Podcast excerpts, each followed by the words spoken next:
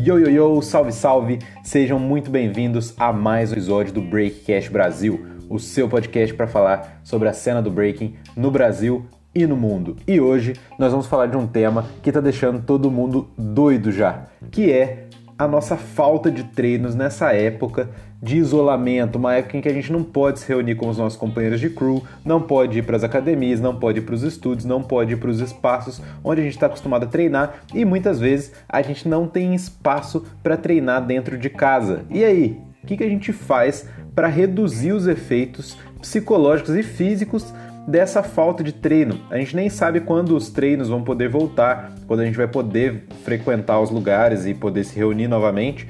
Então a gente tem que fazer alguma coisa. Então, se você já está sem treinar, se você não sabe o que fazer, se você já está doido, se você já está doida querendo treinar e não tem ideia do que fazer, já compartilhe esse episódio com seus amigos, com seus companheiros de crew, que hoje eu vou dar quatro dicas valiosas para que você faça alguma coisa e aproveite assim da melhor forma possível esse tempo e volte os treinos com carga total quando for possível, beleza? Então vamos lá. Eu já precisei ficar longos períodos sem treinar por vários motivos, trabalho, faculdade, entre outras coisas, mas sempre consegui voltar porque eu usei justamente essas quatro dicas que eu vou passar para vocês para que eu mantivesse o breaking sempre ali no meu top of mind, sempre na primeira, na primeira ideia da minha mente. Então o que, que eu fiz? Eu segui algumas dicas muito básicas, coisas muito simples que eu tenho certeza que vão ajudar vocês. Lembrando que a inércia, lembrando que ficar totalmente parado pode te tirar definitivamente dos treinos ou vai fazer a volta ser muito, muito, muito mais difícil. Por quê?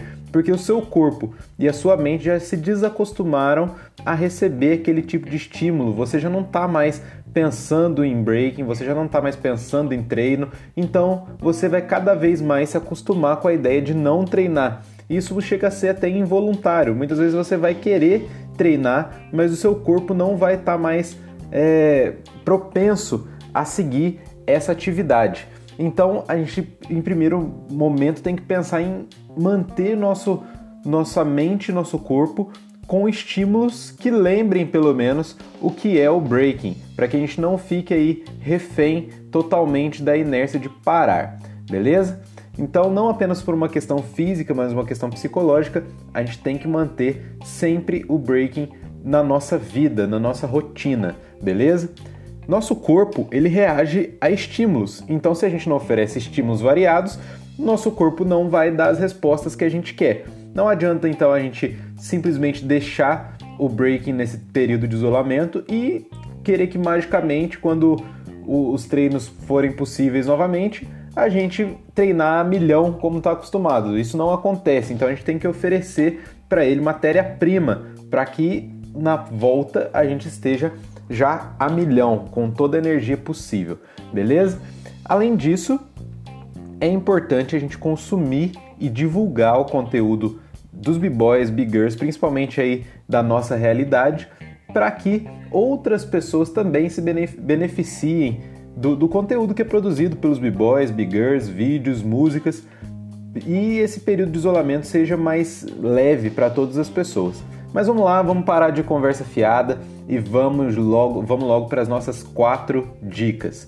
A primeira é assistir vídeos. Parece meio óbvio, né? Mas nem todo mundo consome conteúdo em vídeo de breaking. E aí o que acontece? Fica desatualizado ou fica é, sem conhecer o que está acontecendo no, na cena do breaking hoje em dia. Então consuma campeonatos antigos, campeonatos novos, os seus próprios vídeos antigos, vídeos mais atuais, faça comparações. Esse tipo de análise é muito importante e atletas, esportistas de vários esportes consomem seus próprios vídeos para entender onde estavam errando e no que evoluíram e qual o caminho ideal para que a evolução seja mais rápida. Então, assista seus próprios vídeos. Se você tem vídeos lá no YouTube, a maioria dos b-boys tem vídeos no YouTube procura aquele vídeo lá, assiste, coloca uma rota de evolução para que seja mais simples, você tenha o caminho mais claro para quando voltarem os treinos, o que você deve fazer, beleza? Eu particularmente gosto muito de assistir campeonatos antigos, antigo que eu digo ali de 2000 a 2010. que são campeonatos que muitas vezes hoje já não acontecem mais, como o Sion Championships da Coreia, que são campeonatos muito, muito bons com b-boys que geralmente a gente não conhece e dão muitas ideias de, de freezes, combinações, top rocks, faz a gente conhecer músicas novas. Então, essa é a nossa primeira dica, beleza? A segunda é escutar músicas, músicas variadas, não apenas breakbeat, não apenas rap. Conhecer e estudar música de forma geral, conhecer os instrumentos e as letras. Muitas vezes a gente não percebe a letra da música que a gente está dançando e por isso a gente não consegue interpretar a música integralmente. Então é muito importante a gente prestar atenção naquilo que a gente está dançando, ouvir as letras das músicas e assim a gente vai conseguir entender totalmente, integralmente a música e acaba sendo uma arma a mais durante as batalhas, por exemplo, quando você consegue interpretar a letra da música. Além disso, como a maioria do, das músicas que a gente dança são de língua estrangeira, já é uma forma de praticar aí o inglês, beleza? Então não deixe de ouvir músicas, não deixe de prestar atenção na letra ou também isolar a letra da música e ouvir só os instrumentos para tentar identificar ao máximo quais são os instrumentos que são utilizados naquela música, é, em qual momento cada, cada instrumento entra e assim a gente conhecer a música de verdade, beleza? Então, vamos para a terceira dica. A terceira dica é treinar fortalecimento e mobilidade. Nisso, muitos de nós do breaking pecamos. Por quê? Porque a gente acha que chegar no treino é chegar e meter os melhores movimentos logo de cara e não prepara o corpo. Então, aproveite esse momento onde você provavelmente não vai conseguir fazer grandes treinos de dança e faça treinos de mobilidade e fortalecimento. Tem muito conteúdo disponível sobre isso aí no YouTube. Tem, já tem dicas que aqui mesmo no Breakcast já passamos que dá para você pelo menos ter uma ideia do que fazer a esse respeito. Então, principalmente com a idade, essa questão de fortalecimento e mobilidade vai se perdendo.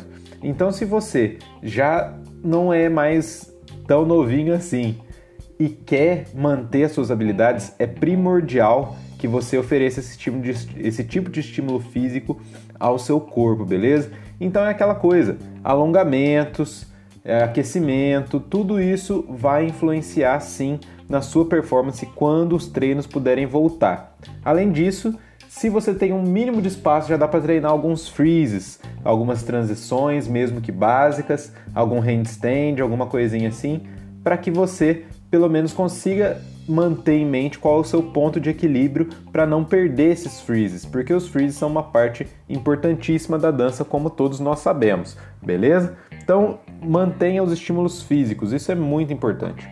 Agora vamos para a quarta dica, que é redescobrir seus próprios movimentos, transições antigas, aquele footworking esquecido, aquele freeze lá do comecinho quando você dançava, tentar fazer uma releitura desses movimentos e assim incluí-los na, na, sua nova estética da dança. É muito normal que a, a estética da dança mude de acordo com o tempo e aí você acaba perdendo alguns movimentos ou esses movimentos não se encaixam mais nas suas entradas. Então, faça uma releitura, procure, procure aquele vídeo lá do comecinho, quando você começou a dançar, e assim você vai conseguir é, trazer coisa nova para sua dança sem necessariamente ficar quebrando a cabeça de alguma tirar o coelho da cartola. Você não precisa. Muito do que você tem de melhor você já fez em algum momento da sua dança. Então traga isso de novo, traga melhorado talvez e, se possível, até anote esses movimentos. Muitos b-boys